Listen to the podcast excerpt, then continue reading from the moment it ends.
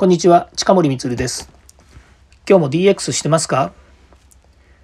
?DX 企画書のネタ帳のチャンネルで DX、IoT、AI を学び、即戦力として使えるようになりましょう。さて、今回のテーマは IoT の概要、スマートホーム、スマートハウスが入居条件になるというお話をします。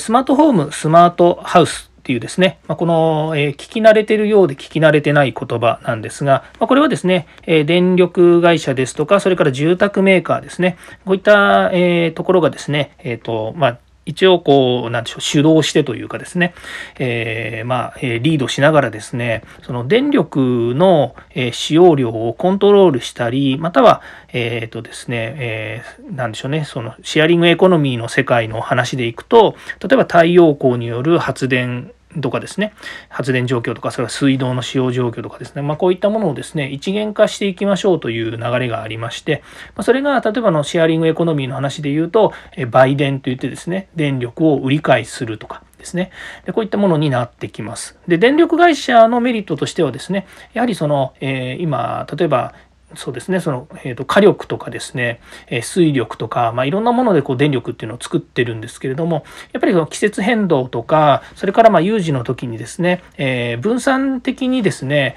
電力をまあ融通したりとか、または西から東に融通したりとかですね、まあ、そういったことがですね、あの、えー、将来、将来というか今でもまあやってるわけなんですけども、さらにですね、まあ、特殊な事情の時にですね、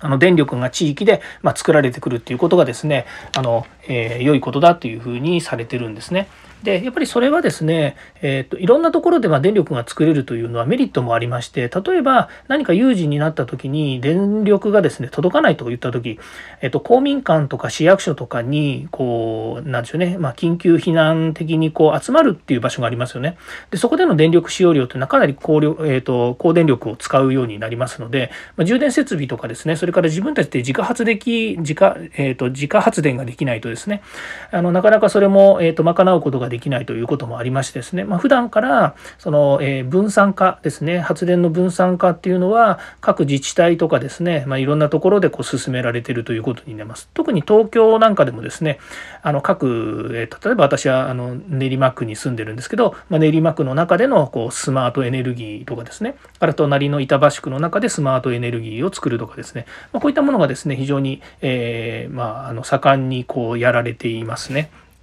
で、スマートホーム、スマートハウスって言ってるのは、その各家庭、各個人の家庭のですね、あの電力の、ま、可視化になったりとか、それから、まあ、さっき言いました売電、それから、あの、えっ、ー、と、屋根の上に取り付けるですね、えー、太陽光の、え、電力ですね、こういったものを使うことによって、まあ、非常にその、えっ、と、えまあ、公共の電力を使わないっていうこと、えー、例えばみんながそれぞれの家庭がですね、えーと、太陽光を使ったりとかですねそれから、ま何かの発電力、まあ、風力は最近あまり効かないんですけれどもあの使うことによってその、えー、まあ、電力会社が使う、ま大規模なですね発電設備からの電力融通をしてもらわなくなればですね例えば火力ですね石炭とか石油とかっていうのであの使わなくなってですね、まあ、えーと、全体的に言うと世界的にやっぱり、えー、この何でしょうね再生可能エネルギーを活用することでえーと、今ある資源ですね。そういったものをなるべく使わないようにすることができる、まあ、使わなきゃいけない場所もありますよね、まああの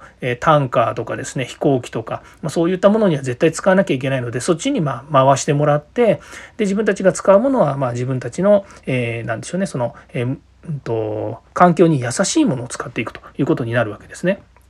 で今後ですねそのスマートホームスマートハウスっていうのはやっぱりこう、えーと人々が入居する時例えばアパートとかマンションとか入る時にやっぱりそういうものがついてるとですねあの自分たちの生活も豊かになりますよね。例えば前もちょっとお話ししたかもしれませんけれども、え、会社帰る時にですねお部屋を温めておいてくださいっていうですね、まあ、遠隔で制御をできたりとかそれからお風呂を沸かしておいてくださいとかですね。それからお家に例えば犬とか猫とか、え鳥とかを飼っているのであればですねエアコンとかつけっぱなしにしとかなきゃいけないと思うんですけども、まあ、いつ何時電気が切れちゃうかもしれないっていうような心配があった時にですね、まあ、お家の中を監視できるような監視カメラとかですねそういったものが、え、備わっていることだとですね、まあ、インターネットにつながってる必要もありますしそれからまあ、そういったスマートホームスマートハウスっていうですね設備が整っていることによって、まあ、いろんなことが便利になるということなんですね。なので、えーまあ、自分でお家を建てる方はそうでもないかもしれないんですけどもやっぱりこう、え入居する、え借りるという話になるとですね、まあ、そういったものが入居の条件になってくるということでですね、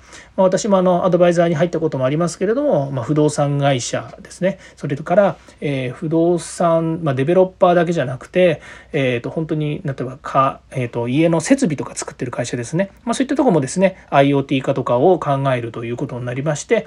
まさにですねその、えー、住宅事情のですね DX ですねデジタルトランスフォーメーションに進んでいくんじゃないかなというふうに思っています。はい、えー、次回もですね DX に DX に役立つ話題を提供していきたいと思います。よかったらいいね、フォロー、それからコメントを残してください。えー、ではまた。